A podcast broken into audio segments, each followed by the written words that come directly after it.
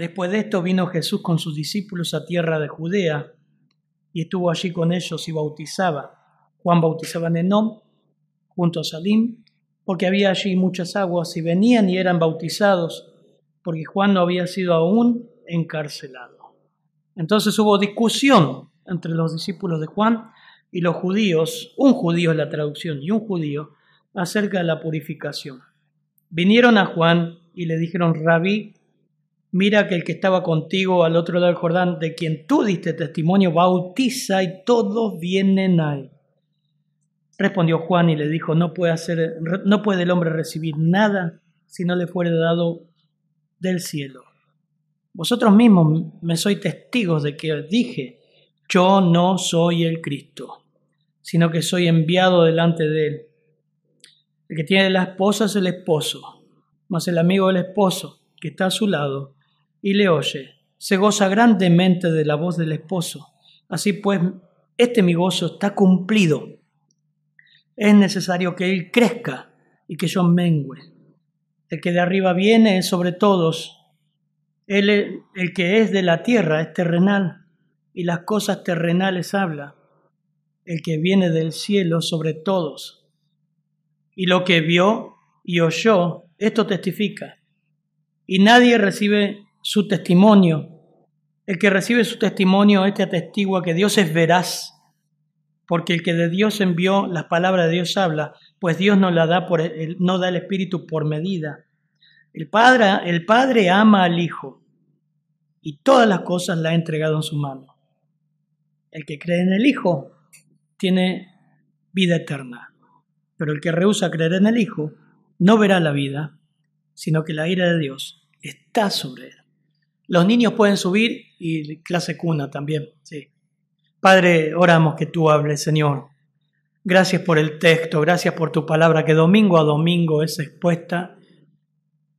No sabemos la dimensión del alcance que puede tener, pero que sea de bendición, de salvación, de edificación. Rogamos que a pesar de mi vida, Señor, a pesar de mí, vaso de barro, Señor, tú puedas obrar en el corazón de cada uno. Señor, obra, ilumina los corazones. En tu nombre, Señor.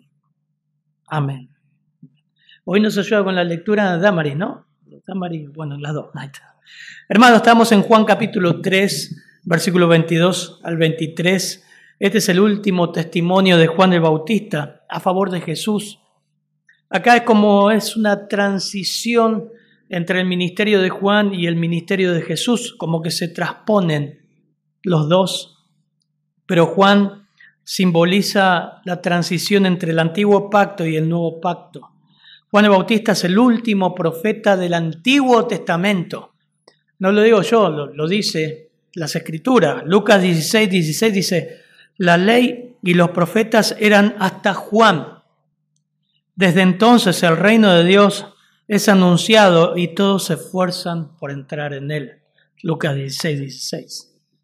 Jesús vino como mediador del nuevo pacto que quedó ratificado por el sacrificio de su muerte. Es necesario señalar, Juan mostró la necesidad de señalar al Mesías de la nación, a Cristo mismo. Nunca se puede ver a Juan y a Jesús como rivales en este texto. Muy lindo es un privilegio estudiarlo. Juan entendía y aceptaba claramente el papel de sí mismo como siervo de Dios, como siervo de Cristo. Juan tenía los principios bien claros de lo que era su ministerio, de cuál era su papel en la tierra. Mateo, ahora vamos a hacer trabajar a la chica. Mateo 11, del 7 al 13, Mateo 11, 7 al 13 después de una duda que tiene Juan el Bautista por Jesús, estaba encarcelado, y manda a su discípulo a decirle, ¿eres tú el que había de venir o esperamos a otro? Era un hombre. Y él creía que el Mesías vendría a establecer su reino ya, a traer fuego y juicio. De repente lo ve bautizando y predicando el perdón de pecado y una nación que no, cae bajo el juicio de Dios. Y él es encarcelado. Aún bajo esa duda que tuvo Juan, el Señor le responde lo siguiente. Miren, versículos 7 al 13. Mientras ellos se iban, comenzó Jesús a decir de Juan a la gente, ¿qué salisteis a ver al desierto? ¿Una caña sacudida por el viento? ¿O qué saliste a ver? ¿A un hombre cubierto de vestiduras delicadas? He aquí, los que llevan vestiduras delicadas en las casas de los reyes están. Pero, ¿qué salisteis a ver? ¿A un profeta? Sí, os digo, y más que profeta, porque este es de quien está escrito. He aquí yo envío mi mensajero delante de su faz, el cual prepara tu camino delante de ti. De cierto os digo, entre los que nacen de mujer no se ha levantado otro mayor que Juan el Bautista, pero el más pequeño en el reino de los cielos, mayor que él. Desde los días de Juan el Bautista hasta ahora, el reino de los cielos sufre violencia y los violentos los, lo arrebatan, porque todos los profetas y la ley profetizaron hasta Juan. Ahora, en el final de los días de Juan, ¿no? Qué lindo ver esto. Que Juan tuvo la aprobación del, cielo, de Dios, no de los hombres. Oír al Señor decir, ¿qué salieron a ver? Juan no es un tipo que estaba sacudido por el viento, va para allá, para acá. Como entre paréntesis, ¿no? Viendo de que nuestro ministerio está aprobado por Dios, no por los hombres. Y Juan cierra, el ciclo de la vida de Juan cierra con la aprobación de Dios. De los que nacen de mujer no se ha levantado otro mayor que Juan el Bautista. ¡Wow! Entonces, ¿qué es lo que calificó a Juan para el ministerio? ¿Qué es lo que hace un, un ministerio eficaz? Hoy hay tanta, el, el crecimiento, el mensaje positivo, entrenamiento para pastores, para hacer crecer a la iglesia. Pero ¿qué es delante de Dios lo que hace un ministerio eficaz, duradero, perdurable? Sobre todas las cosas, aprobado por Dios. No importa lo de los hombres, aprobado por Dios. ¿Qué es lo que hace?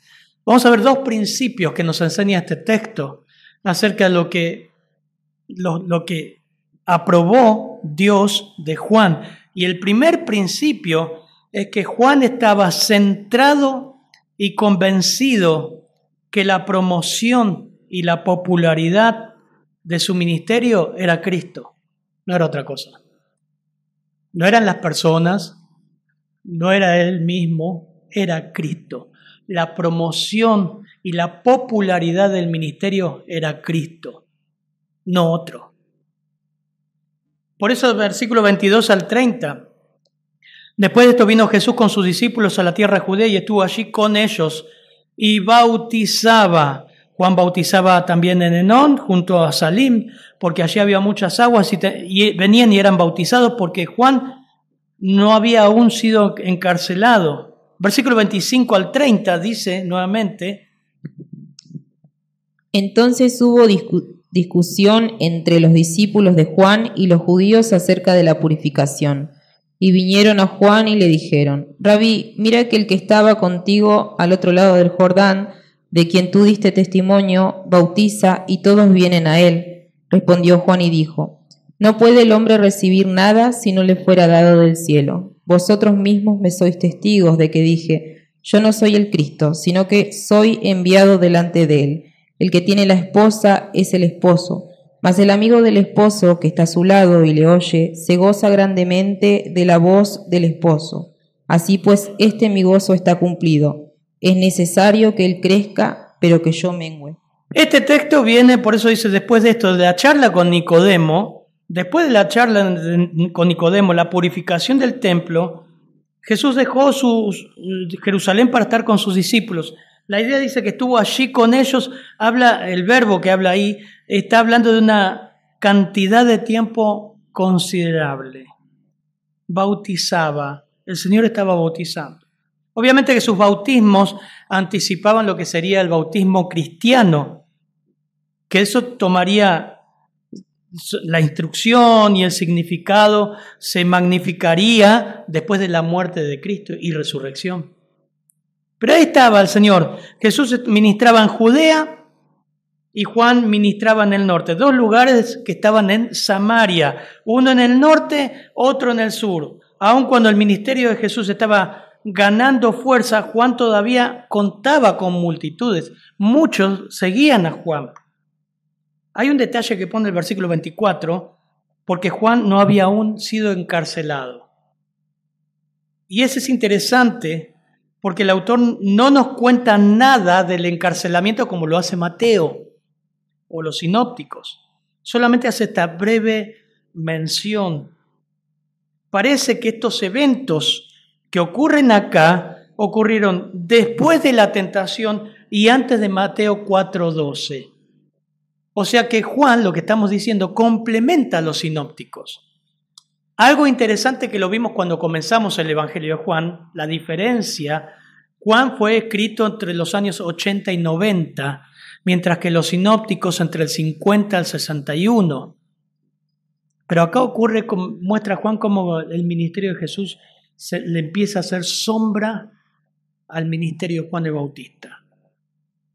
Dice, hubo discusión entre los discípulos de Juan y los judíos, dice versión Reina Valera 60. No anoté que dice las Américas, pero la traducción dice hubo discusión entre los discípulos y un judío. El móvil, la razón por la que discutían, dice, era el bautismo. Seguro que venían a hacer lío. Preguntándole el significado del bautismo, la purificación. Pero eso fue un detonante. Vieron que a veces en una discusión hay un detonante. El detonante fue porque lo que estaba eh, inquietando a los discípulos de, Juan era que Jesús estaba llevando toda la gente al norte. Muchos estaban siguiendo al Señor. Y ellos estaban preocupados por el descenso de la popularidad de Juan. Dígame si no pasa eso hoy día. Entonces, un texto muy bueno donde muestra que el primer principio que tenemos que tener en claro en el ministerio es que la popularidad y el centro de nuestro ministerio es Cristo. Vinieron a Juan, miren lo que dice el versículo 26, y le dijeron, rabí, nosotros ya vimos lo que significa, maestro, mira, y mire cómo, cómo muestra Juan el diálogo. Léelo, por favor, hermana. Versículo 26. Rabí, mira. Mira que el que estaba contigo al otro lado del Jordán, de quien tú diste testimonio, bautiza y todos vienen a él. Noten el texto, miren el texto. Vamos a ambientar ahí. Imaginen la, atmósfera. Vienen corriendo a, a Juan. Rabí, mira, el que estaba al otro lado del Jordán, ese que diste testimonio, bautiza. Y todos vienen a Él. ¿Nunca, nunca escucharon hablar cuando se generaliza, eh, usa exageradamente, vieron por ahí su hijo, su hija, su esposo o su esposa le dice, nunca me sacas a comer, nunca. Nunca me compran nada, nunca te compran nada. Nunca hay nada para comer, nunca hay nada para comer. Son exageraciones, es una forma irónica y exagerada de reproche que están usando los discípulos. En fíjense que ni siquiera dice Jesús, el que tú diste testimonio, está llevando a la gente hacia él. Ni siquiera lo nombran. Mira, el que estaba al otro lado del Jordán. Es un sarcasmo. Ese que estaba al otro lado del Jordán, el que tú diste testimonio, qué atrevido, ¿no? Miren, Señor, eh, Juan, cómo, cómo dio testimonio el Señor, con tanta ternura, con tanto respeto, que cuando se bautizó dice, yo, yo no soy digno ni siquiera de desatar la correa. Y estaban ahí los discípulos. Ellos vieron ese cuadro. No les importó. esa es la idolatría, hermanos. Eso cuando perdemos el enfoque y empezamos a seguir personas y no al Señor. Y empezamos a defender personas y no al Señor. Estos muchachos atrevidos fueron a Juan y dijeron, todos vienen a Él. Increíblemente no captaron Juan se pasó enseñando, diciendo esto, lo vimos todo el capítulo 1. No soy el Cristo, no soy el Cristo, no soy el Cristo, no merezco, yo no soy, yo no soy. Yo bautizo con agua, pero él bautiza con fuego, con juicio, no soy el Cristo. No le entró. A veces me preguntan, pero tanto tiempo, ¿no le entró todo lo que estamos viendo? Pasa. Pasa, miren. Juan en ningún momento estaba preocupado por su popularidad en declive. No le importó. Él era fiel al Señor. A pesar de su tremenda influencia inicial, siempre estuvo centrado en el propósito de su ministerio, testificar a Cristo. Miren, muchachas, Juan 1.27 y Juan 1.30. Miren lo que dice Juan el Bautista acá.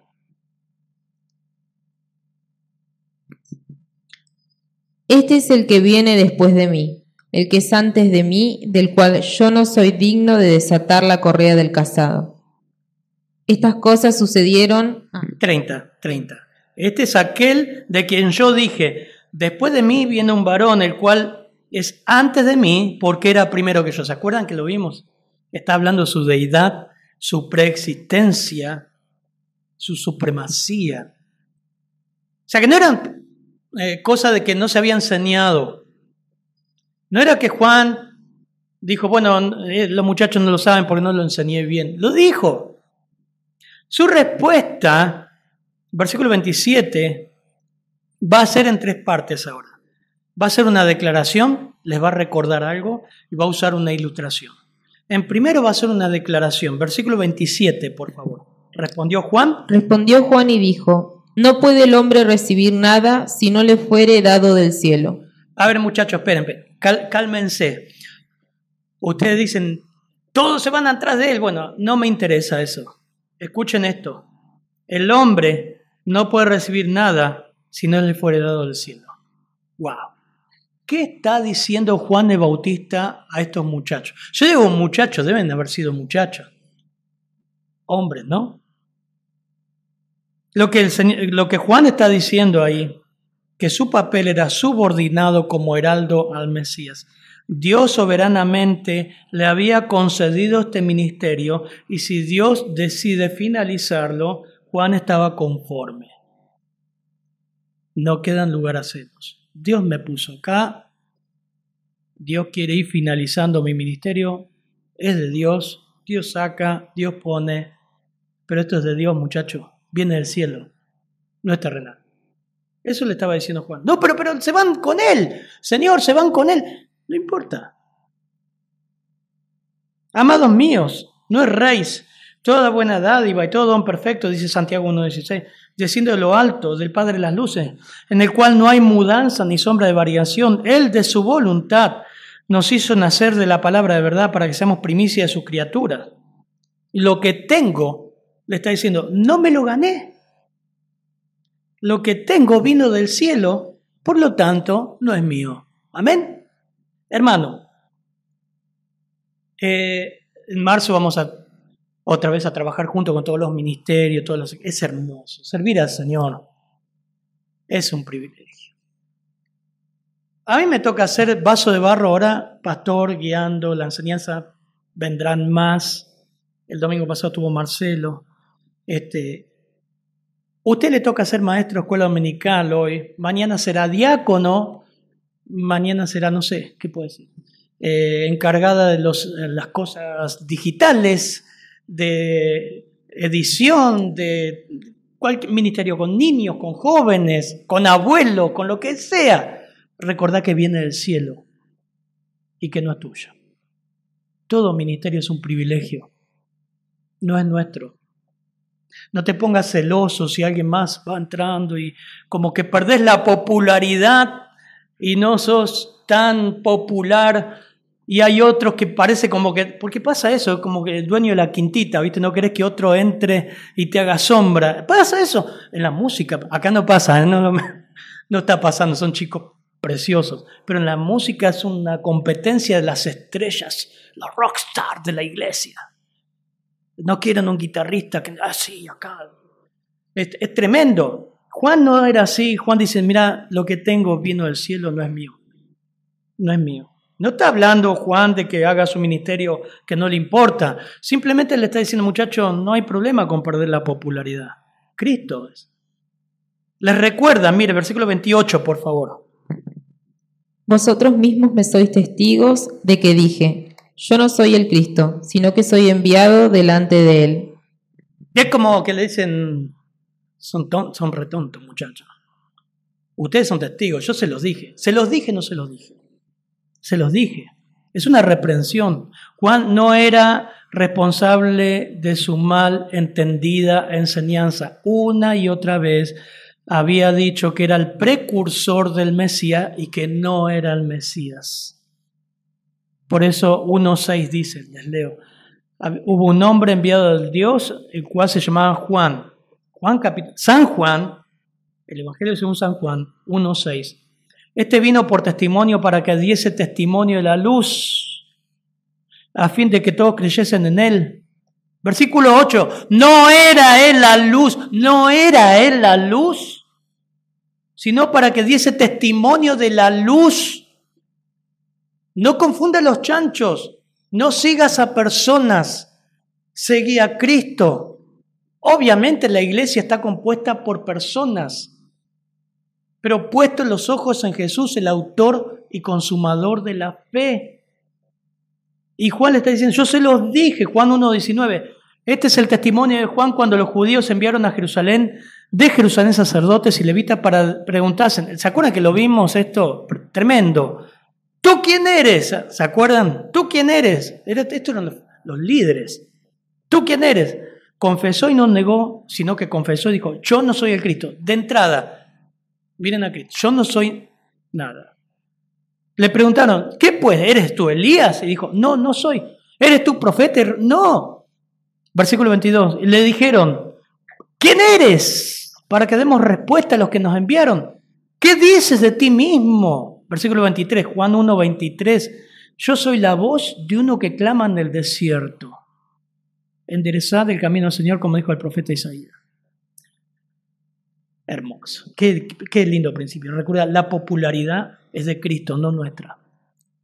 Pasamos. En la historia del cristianismo, todos los cristianos pasaron. Cristo sigue, el Evangelio sigue intacto. La popularidad creciente alrededor de Jesús no le preocupaba, sino que confirmaba que había cumplido con su ministerio lejos de molestarlo, lo llenaba de alegría. Miren esto, un autor dijo, la medida del éxito de cualquier ministerio no es cuántas personas sigan al ministro, sino cuántas personas siguen a Cristo a través del ministerio.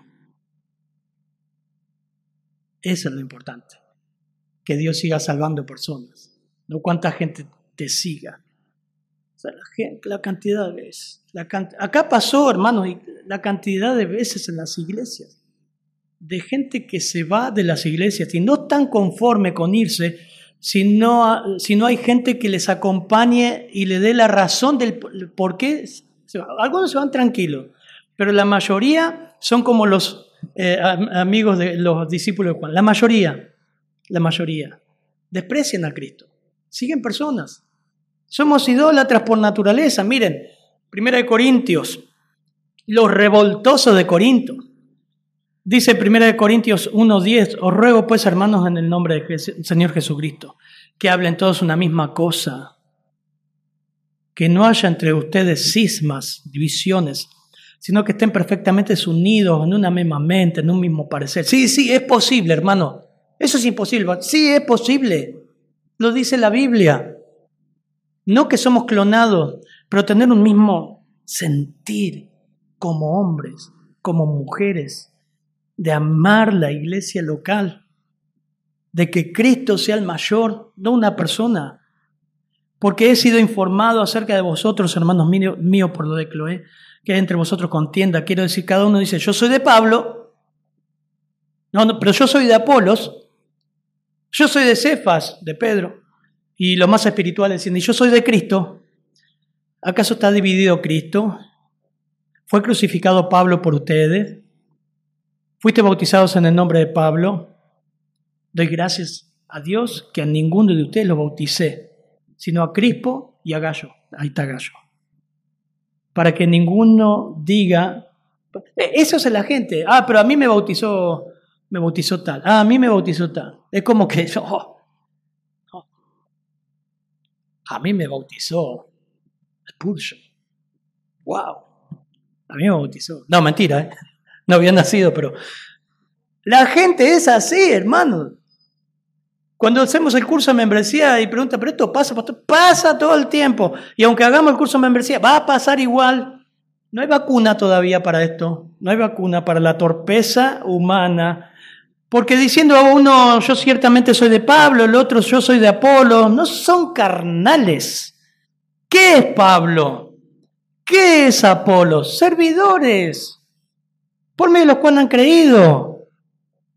Y según lo que a cada uno concedió el Señor, yo planté, Apolo regó, pero el crecimiento lo ha dado Dios. Ni el que siembra algo, ni el que riega, sino Dios que da el crecimiento. ¿Te das cuenta lo mismo que dice Juan? Yo se los dije. Yo soy una voz que clama en el desierto la popularidad de Cristo. Sigan a Cristo. No vengan a la iglesia, a otra iglesia conmigo. No vayan, ustedes tienen que seguir al Señor. ¿Cuándo escuchaste eso? Nunca. Cuando se van enojados de distintas iglesias, van buscando que apoyen su convicción. Y eso estaban haciendo. Eh, todos van atrás de él. Ese, ese, ese que vos hablaste, ese que bautizaste, te está llevando la gente. Es Cristo. Hermanos, nuestro ministerio debe ser Cristo céntrico. Seguir al Señor. Y Pablo y Juan termina ahora, Juan, Juan el Bautista termina con una ilustración. El que tiene la esposa es el esposo, más el amigo del esposo está a su lado y le oye, se goza grandemente de la voz del esposo, versículo 29. Este mi gozo está cumplido, así pues este mi gozo está cumplido, es necesario que él crezca y que yo mengüe. ¿Qué es esto? Medio raro, ¿no? Para nuestra cultura. Bueno, lo que está hablando Juan acá es acerca de la boda judía. Lo más parecido para nosotros es el padrino de casamiento. Pero miren, les leo lo que es cultura judía. Dice, cuando un oficio asignado es un oficio asignado para los arreglos de una boda. A lo mejor no nos dice mucho en este tiempo, pues esto fue una costumbre propia del pueblo judío. Esta figura ocupaba, el amigo del esposo, un lugar de privilegio en muchas bodas judías. El Shosben se llamaba. Era el, hombre que, el nombre que recibía y que tenía bajo su responsabilidad todas las cosas del matrimonio, del arreglo de la boda. Por un lado era la persona encargada de pedir la mano de la novia a los respectivos padres.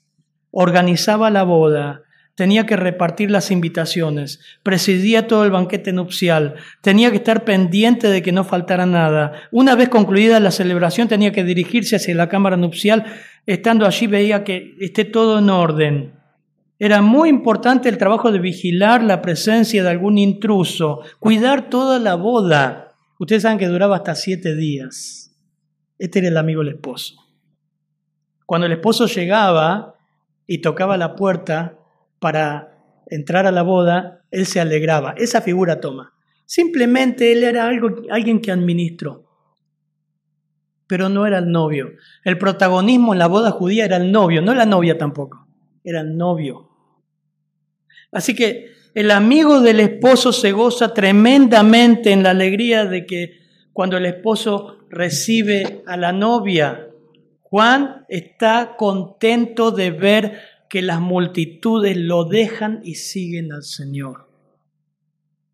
Juan resume la percepción de sí mismo en relación con Jesús en el versículo 30, Carla, por favor.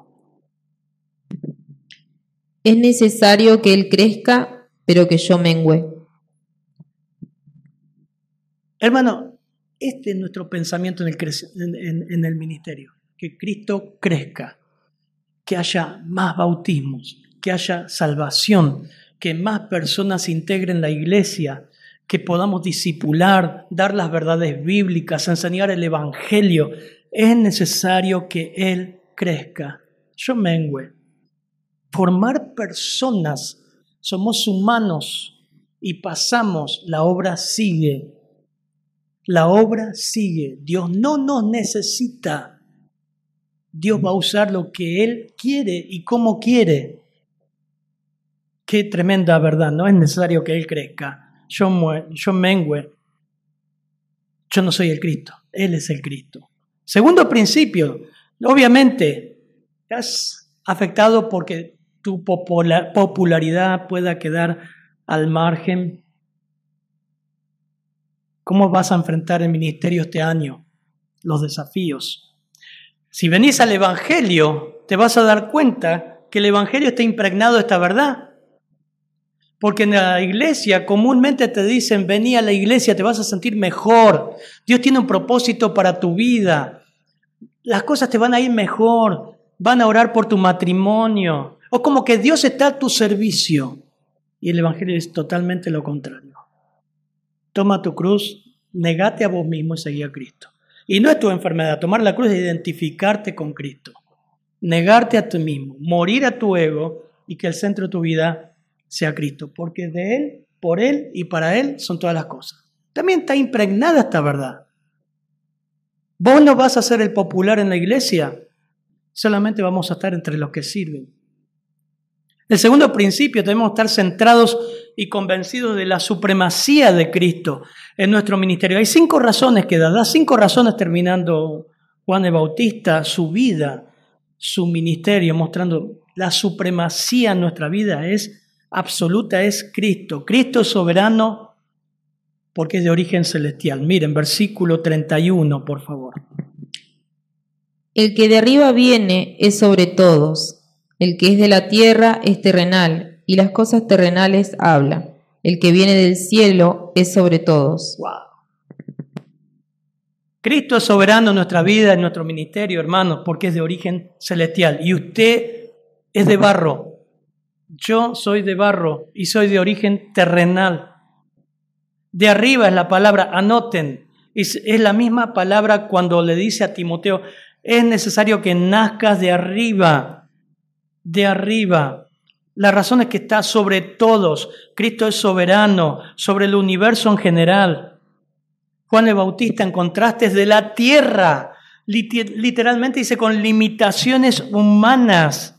Aunque la predicación fue tremenda, poderosa, audaz, no descuidó el hecho de que él sabía que era una voz en el desierto y que era terrenal. En contraste con Jesús, era que Jesús era el Dios encarnado de origen celestial, él tenía que crecer y Juan debía menguar. Cristo es de arriba, por eso debe ser por sobre todo supremo nuestro ministerio. Nosotros nos equivocamos, hermanos. MacArthur es de la tierra, Sugel Michelén es de la tierra, Paul Washer es de la tierra, Miguel Núñez de la tierra, Purson es de la tierra. Adrián, Reinaldo, Marcelo, somos de la tierra y nos equivocamos, tenemos limitaciones. Cristo es celestial. Y agrega algo más, no solamente su origen es celestial, sino que estuvo en el escenario mismo de la redención. Fue un testigo de primera mano, versículo 32. Y lo que vio y oyó, esto testifica, y nadie recibe su testimonio. Esto le está diciendo a estos muchachos. El que ustedes dicen, ese, que se van todos tras él, ese es de arriba. Ese que nombran ustedes, que ni siquiera lo nombran, le está hablando a los muchachos, Juan Bautista, tuvo el testimonio de primera mano, porque lo que vio y oyó, eso testifica, nadie recibe su testimonio. Acá hay algo negativo, ¿no? Un pesar. La gente estaba dejando de recibir su testimonio. Hebreos 1.1 dice, Hebreos capítulo 1, versículo 1, Dios habiendo hablado muchas veces y de muchas maneras, en otro tiempo por los padres y por los profetas, en estos postreros días nos ha hablado por el Hijo, a quien constituyó heredero de todo, por quien asimismo hizo el universo. Lo que vio y oyó eso testifica, hizo el universo. La enseñanza de Jesús es superior a cualquier profeta porque su conocimiento no viene de segunda mano. Él es la fuente de la revelación divina y eso necesita el púlpito, hermanos, no otra cosa. No hablar de la depresión, de, la, de valorarse a sí mismo. El mundo necesita la palabra de Dios a Cristo mismo. Trágicamente, ¿no? Primera de Corintios 2, 14, el hombre natural no percibe las cosas que son del Espíritu de Dios porque para él son locura, una estupidez. Y no las puede entender porque se han de discernir espiritualmente. Lastimosamente, las iglesias prefieren entretener a las personas con otras cosas, chistes, payasadas, y no dar a Cristo. En tercer lugar, dice versículo 33, el que recibe su testimonio, este atestigua que Dios es veraz. Es de origen celestial, convencido de la supremacía de Cristo, tiene el testimonio de primera mano, él estuvo en el escenario de la redención, y la razón también de que él está superior a todo, que su testimonio armoniza con Dios. Acá hay una limitación de nadie. Nadie recibe su testimonio en el versículo 32. En el versículo 33 dice Juan, Juan el Bautista, el que recibe tu... O sea, hay, hay, hay, hay gente que recibieron el testimonio.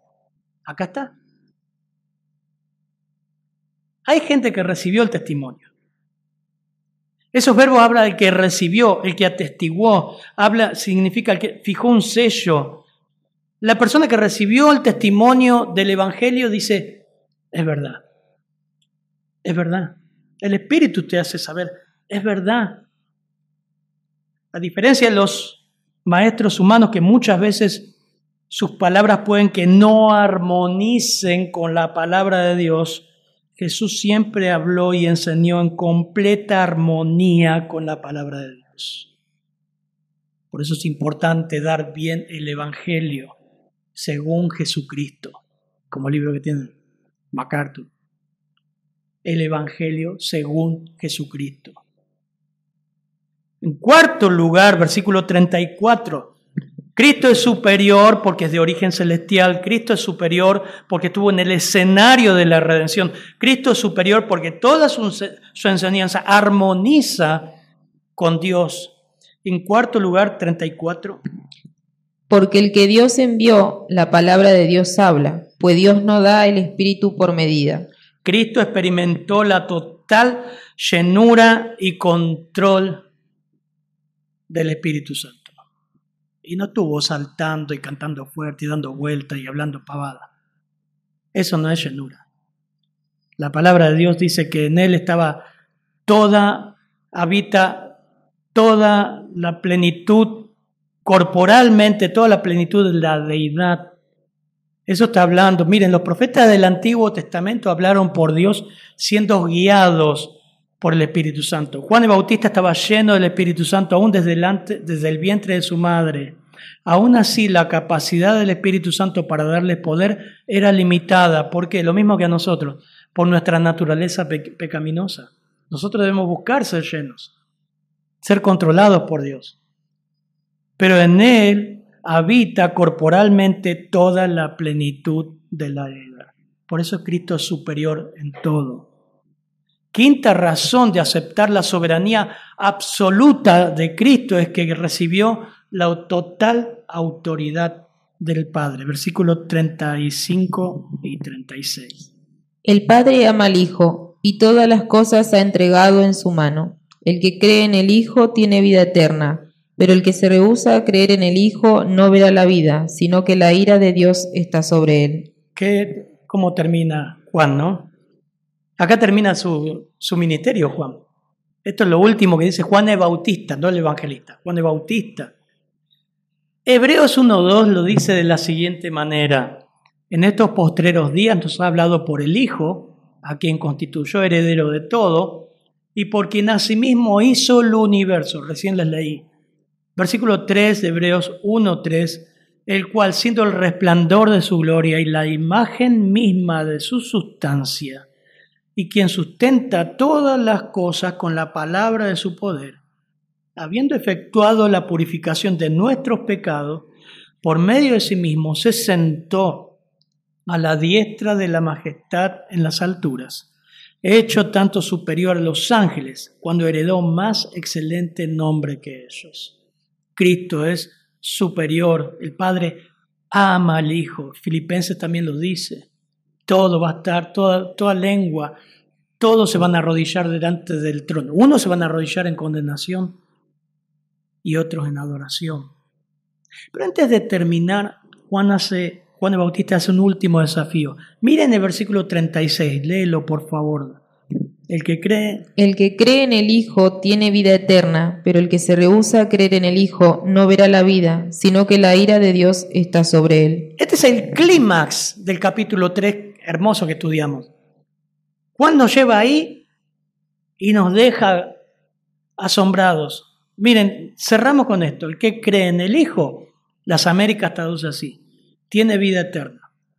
Pero el que no obedece al Hijo no verá la vida, sino que la ira de Dios permanece sobre él. Lo ven en la versión Las Américas. Es interesante que utiliza la palabra desobedecer como un participio en tiempo presente, así como el creer. El creer es un tiempo presente continuo. No se trata de lo que usted creyó en Cristo a los 10 años. Se trata en que qué cree hoy. Porque si eso varió, no ha creído. Es constante. Lo mismo utiliza ese participio, es en la obediencia.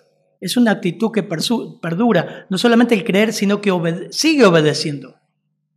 Continúa obedeciendo.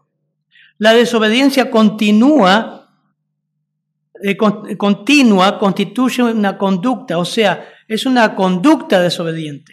Juan termina diciendo, el que no está obedeciendo al Hijo no verá la vida, sino que la ira de Dios ya permanece sobre él. Tremendo. Para Juan el creer en Jesús como el Hijo de Dios se manifiesta en una conducta obediente. Y ahí nos hace ruido, ¿no? Porque decimos, ¿cómo? No, pero es un creyente que está apartado. Está apartado, nunca creyó. Porque un creyente puede desobedecer, puede pecar, pero vuelve al Señor, permanece. Vuelve al Señor, permanece. Acá Juan dice, el que no está obedeciendo constantemente, que su vida se caracteriza por la desobediencia, ya está la ira de Dios sobre él.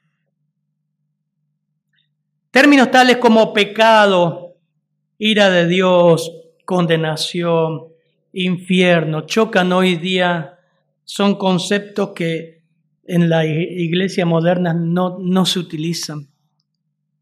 Se utilizan el amor, que Dios es fiel, Dios es veraz. Pero estos conceptos chocan, y menos del infierno. Sin embargo, Juan termina con un versículo tremendo constituye el resumen de todo el capítulo 3, captando la esencia del Evangelio, tanto en la faz positiva como la negativa, tanto su amplitud como su estrechez. Hermanos, dos principios. ¿Quién debe recibir la centralidad, la popularidad, el enfoque en nuestro ministerio? Es Cristo. Pablo dijo, con Cristo estoy juntamente crucificado, ya no vivo yo, más vivo, vive Cristo en mí. Lo que ahora vivo en la carne, lo vivo en la fe del Hijo de Dios que me amó y se entregó a sí mismo por mí. ¿Quién es más popular en tu vida? ¿Vos mismo o Cristo? ¿Quién se exalta en tu vida? En último lugar, Cristo es soberano en nuestra vida y ministerio. Y la razón principal, abreviada, es que Él tiene autoridad absoluta en todo.